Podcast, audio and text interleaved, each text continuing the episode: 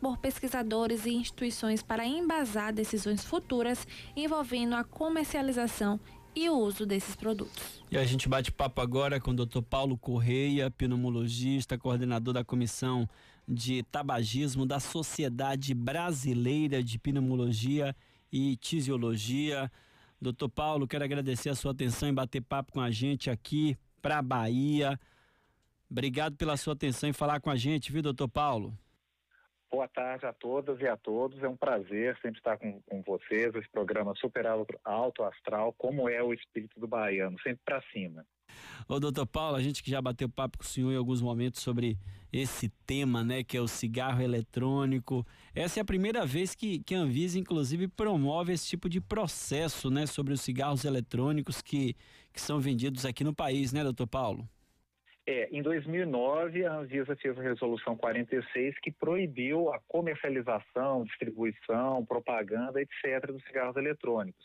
A, é, a, isso foi feito usando um princípio de precaução em saúde pública, que é o seguinte: se tinha ainda poucas informações, apesar das informações já eram suficientes para se saber que não era um produto saudável, né? um produto que não trouxesse riscos para a saúde.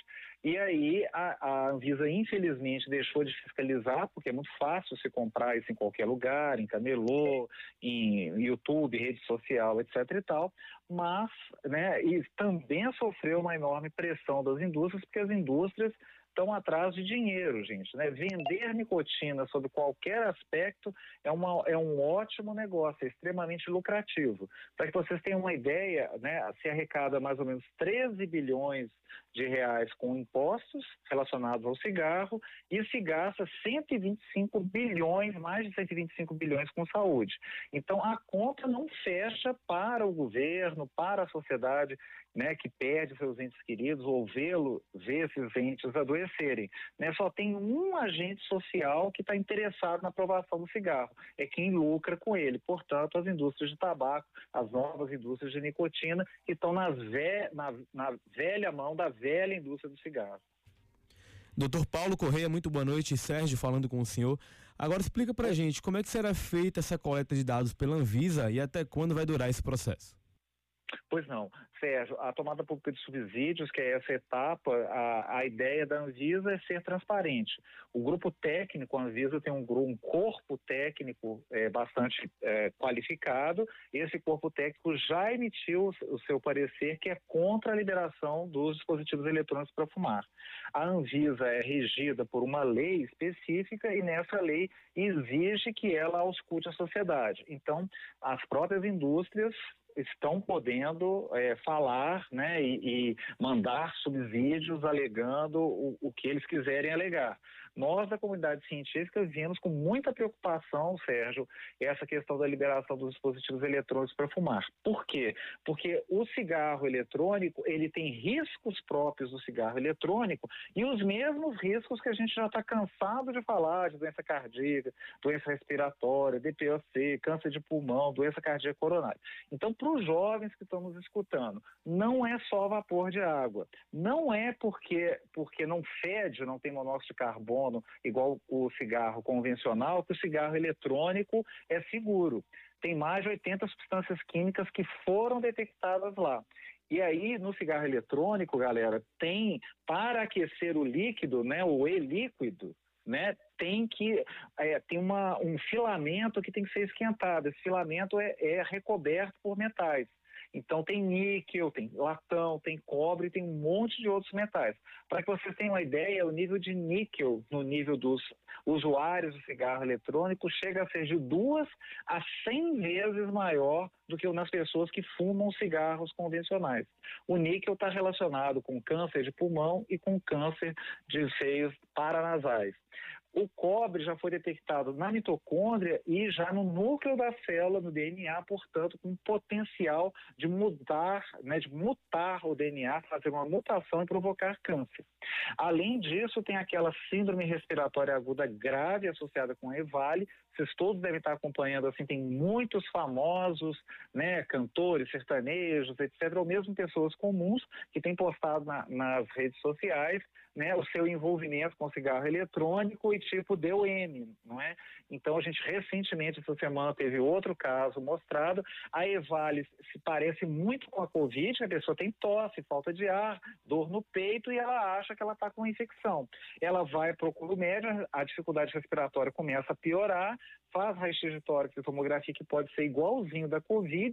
De fato, nós médicos, quando estamos né, no, nos hospitais no CTI, a gente tem dificuldade em separar, né? A gente separa só é, através de exames sorológicos próprios, né? Faz exame para o vírus da influenza, deu negativo, então ok, não é influenza.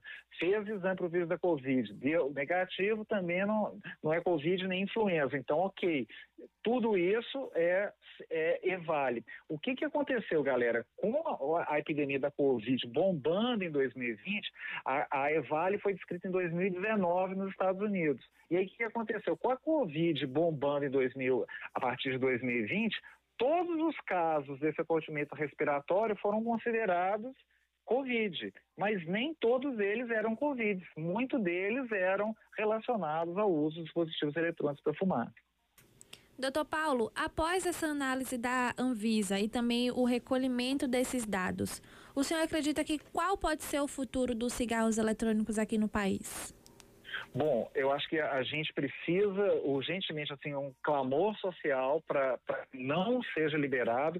Muito se falou sobre o cigarro convencional, né? Se o cigarro convencional tivesse sido lançado no século 21, ele não ia ser liberado. Se em 2009, pelo princípio de precaução, né, a Anvisa não liberou, agora em 2022, com essa massa de, de conhecimentos científicos que a gente tem, que a gente sabe, né, a gente começa a ter é, uma noção do impacto né, disso para a saúde. E ainda mais né, conhecer esses riscos específicos do cigarro eletrônico, aí a, a única atitude que se espera da Anvisa é ao recolher todas essas informações e atendendo mesmo a, a, a, ao parecer técnico elaborado pelo corpo técnico da própria agência, que esses dispositivos sejam definitivamente proibidos.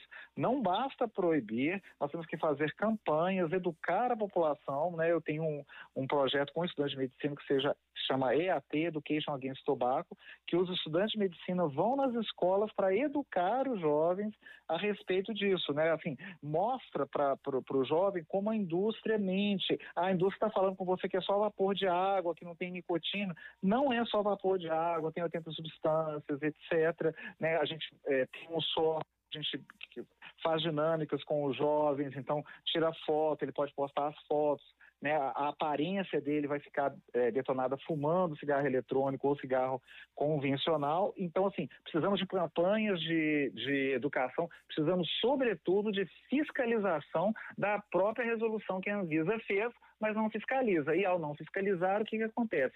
A Pesquisa Nacional de Saúde Escolar de 2019 mostra um aumento epidêmico. Então, nós temos praticamente 24% né, dos jovens brasileiros, isso é um arredondamento, que tem região que é um pouquinho mais, tem região que é um pouco menos, mas já né, experimentando e ou usando regularmente o cigarro eletrônico, que é um número muito alto, um quinto, né, um quarto da população.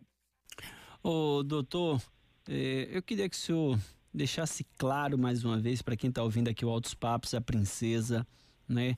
O, o, o, mal que o cigarro eletrônico faz, né? A gente já tem falado desse assunto aqui no programa em alguns momentos, inclusive com o senhor, mas é bom a gente deixar claro para quem está ouvindo o mal que esse instrumento aí que o povo está achando que substitui o cigarro e que não faz mal, que é o cigarro eletrônico, o mal que ele faz, doutor é, ele vem maquiado, né, gente? Então, então, assim, é importante que vocês não sejam enganados, ludibriados pela indústria do tabaco, que sempre fez isso. Ah, lá nos anos 50, quando o cigarro sem filtro existia, descobriram que causava câncer de pulmão, e aí, ah, não, agora o cigarro com filtro, o cigarro com filtro é bonzinho. Depois passei os, os cigarros de baixos teores, de ultra baixos teores. Então, o cigarro eletrônico é só mais uma rodada dessa coisa que a indústria, que a indústria fez. Ela maquiou ficou bem maquiado, porque não, não fede igual o cigarro convencional, e aí a, a, ele, é, ele é clean, você olha para o líquido, parece que é límpido, que não, que, que não tem nada, mas tem os riscos que o cigarro que o cigarro antigo tinha e tem novos riscos. E o pior, gente, a gente sabe que tem muita gente que começa a fumar o cigarro eletrônico e quadruplica a chance de fumar o cigarro convencional. E quando você fuma os dois, os seus riscos são ainda maiores. Então, então assim, é, quer curtir a vida, né? Quer ir para balada, né? É, cheiroso e tudo mais. Porra, você não precisa de, de cigarro eletrônico para mostrar que você é antenado. Mostra que você é antenado com a sua com a sua roupa, com a sua visão de mundo, com o seu visual, né, com as músicas, que, é, é, coisa, mas não seja enganado né, pela, pela indústria é, que sempre fala a mesma coisa. Que eu tenho estudantes de medicina que numa pesquisa que a gente queria ver a, a a ideia que os jovens tinham, então pensem bem, eles são estudantes de medicina, então eles devem ter mais conhecimento, espera-se, na população em geral. E aí vários deles me perguntaram, ah, professor Paulo, o, o, cigarro eletrônico, o cigarro saudável. Então vejam bem como a, a, a, a, indústria consegue colocar esses mitos na sociedade e ela faz isso de uma forma muito eficaz. Ela utiliza, inclusive, é, líderes de opinião, os influencers que estão tanto em moda, não é mesmo? Então, assim, é muito importante o, o jovem ficar é, é alerta e, e, ser crítico. A gente vive num mundo crítico, né? Vocês estavam falando daquele, daquele deputado de São Paulo, Arthur Duval, não é? Então, assim, a gente precisa ter um monitoramento e ter crítica, e não ser ludibriado e enganado por uma indústria que quer apenas uma coisa, o lucro às custas da, da, da saúde nossa, dos nossos amigos, dos nossos familiares. Doutor Paulo, quero agradecer mais uma vez a sua atenção em bater papo com a gente aqui para Bahia, aqui para feira, para todo o interior.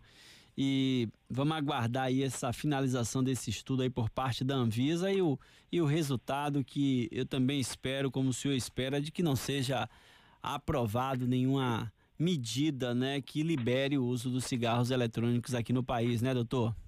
Exatamente. Então, em meu nome, em nome da Sociedade Brasileira de Pneumologia e Fisiologia, eu queria agradecer, agradecer a atenção do seu público, o carinho de vocês, e estou sempre às ordens, quando precisarem, é só chamar.